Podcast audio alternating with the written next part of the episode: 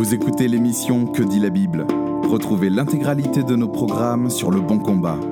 www.leboncombat.fr Bonjour, bienvenue sur Que dit la Bible, l'émission hebdomadaire du blog Le Bon Combat. Ici Guillaume Bourrin et je suis avec mon acolyte, mon homonyme, mon, mon, pote Guillaume Bignon, euh, à ne pas confondre avec moi donc. Guillaume qui est donc docteur en philosophie, qui habite à New York, membre de l'association Axiom. On est actuellement euh, dans toute cette série de podcasts qu'on a enregistrés depuis la convention annuelle de l'Evangelical Theological Society. Donc vous, vous allez l'entendre dans les semaines qui vont suivre. Mais nous, on est encore à San Antonio, au Texas. On a eu plein de bonnes choses. On a reçu euh, beaucoup, beaucoup de, données qu'il faut maintenant pour nous euh, ingérer, ingurgiter, euh, digérer, je dirais même plus. Alors, euh, Guillaume, lui, qui est spécialiste de la philosophie, a, visité certaines conférences. Moi, j'en ai visité d'autres. Et on a eu plusieurs idées de podcast. En fait, on a nos cerveaux en ébullition, là. Et on a décidé de commencer une série avec Guillaume sur les sophismes. Euh, les sophismes qui sont généralement employés, sophismes logiques, sophismes exégétiques, sophismes bibliques. Et pour cette première émission de cette série, on aimerait bien définir ce qu'est un sophisme. Alors, Guillaume, un sophisme, c'est quoi? Ben, je, dis souvent que la philosophie, c'est en fait un ensemble, c'est une boîte à outils. Euh, c'est pas forcément une thèse en, particulier, c'est plus un ensemble d'outils que le philosophe utilise pour raisonner bien. Et un de ces outils, très important dans la boîte à outils du philosophe, c'est la détection des sophismes. Un sophisme, alors des fois en anglais on dit fallacie, euh, en français on dit vraiment juste sophisme, où on parle d'un raisonnement fallacieux. C'est un raisonnement invalide, c'est une boulette, c'est une erreur de logique, c'est euh, quelque chose qui se produit quand quelqu'un essaie de soutenir une thèse avec un argument, mais que l'argument enfreint une loi de la logique, mhm. ou bien est structuré d'une telle sorte que la conclusion qu'il essaye de soutenir n'est en fait pas soutenue correctement par l'argument. Il se prend les pieds dans le tapis et il essaye de soutenir la thèse et son argument fonctionne pas.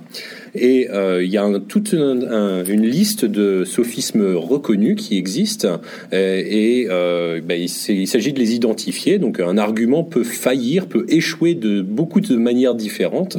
Et chacune de ces façons, on les appelle les sophismes. Ils ont des noms un petit peu exotiques parfois. Alors juste pour en lister quelques-uns, il y a le, sophisme de l'homme de paille, le sophisme du non sequitur en latin, ça veut dire il ne s'ensuit pas. il y a le sophisme de l'équivocation, l'adominem, l'appel au peuple, l'appel fallacieux à l'autorité. Donc tous ces noms un petit peu exotiques font référence à des erreurs très définies de des façons de rater dans un argument. Alors, euh, à quoi ça sert de savoir un peu ces choses-là, euh, à part de, de de divertir la famille euh, au dîner du samedi soir avec des noms exotiques, euh, ça sert de manière très pratique lorsque on débat avec quelqu'un qui n'est pas d'accord sur euh, une certaine thèse, et ça permet d'identifier si les arguments qu'il nous offre en faveur d'une thèse sont respectables ou bien s'il y a des grosses boulettes qu'il faut identifier. Auquel cas, il nous suffit de mettre le doigt sur le problème et de dire non, non, non, là, que la que la thèse soit vraie ou fausse, cet argument il marche pas pour soutenir cette thèse.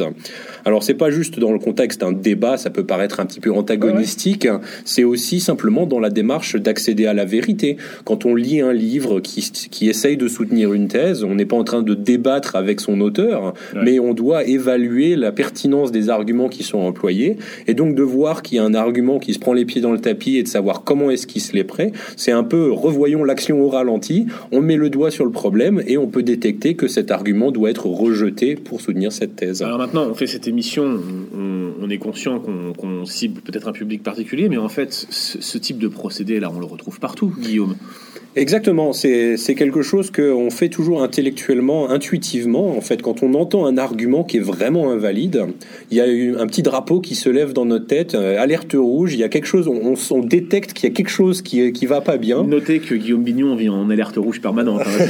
c'est ça. Mais donc, il y, a, il y a une notion intuitive quand on entend un argument qui est vraiment invalide, on se dit, oulala, là là, il se passe quelque chose là, il faut que j'aille creuser un petit peu plus.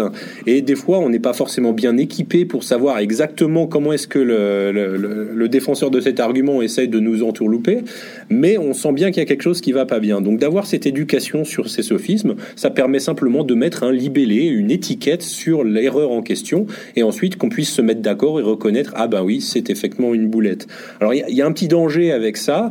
Euh, le danger, c'est de paraître un petit peu pédant ou hautain, c'est-à-dire que euh, quand il y a un argument euh, qui est présenté et puis on n'est pas d'accord avec la conclusion, il y a le réel risque si on commence à le rejeter en disant mais oui, alors on peut même lancer le nom du sophisme en latin et de dire oui mais non, ton argument est faux parce qu'il commet le argumentum ad verecundiam.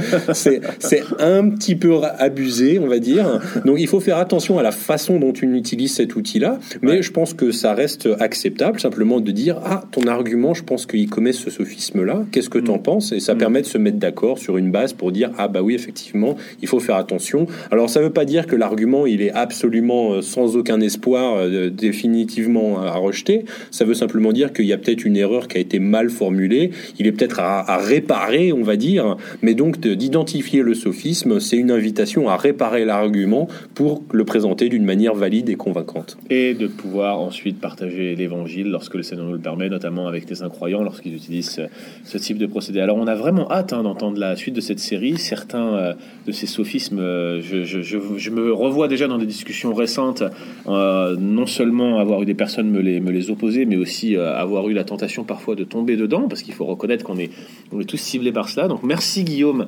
pour cette émission. On se donne donc rendez-vous la semaine prochaine pour la suite de cette série et donc pour une nouvelle émission de Que dit la Bible. Merci d'avoir écouté cet épisode de Que dit la Bible. Retrouvez l'intégralité de nos programmes sur Le Bon Combat. www.leboncombat.fr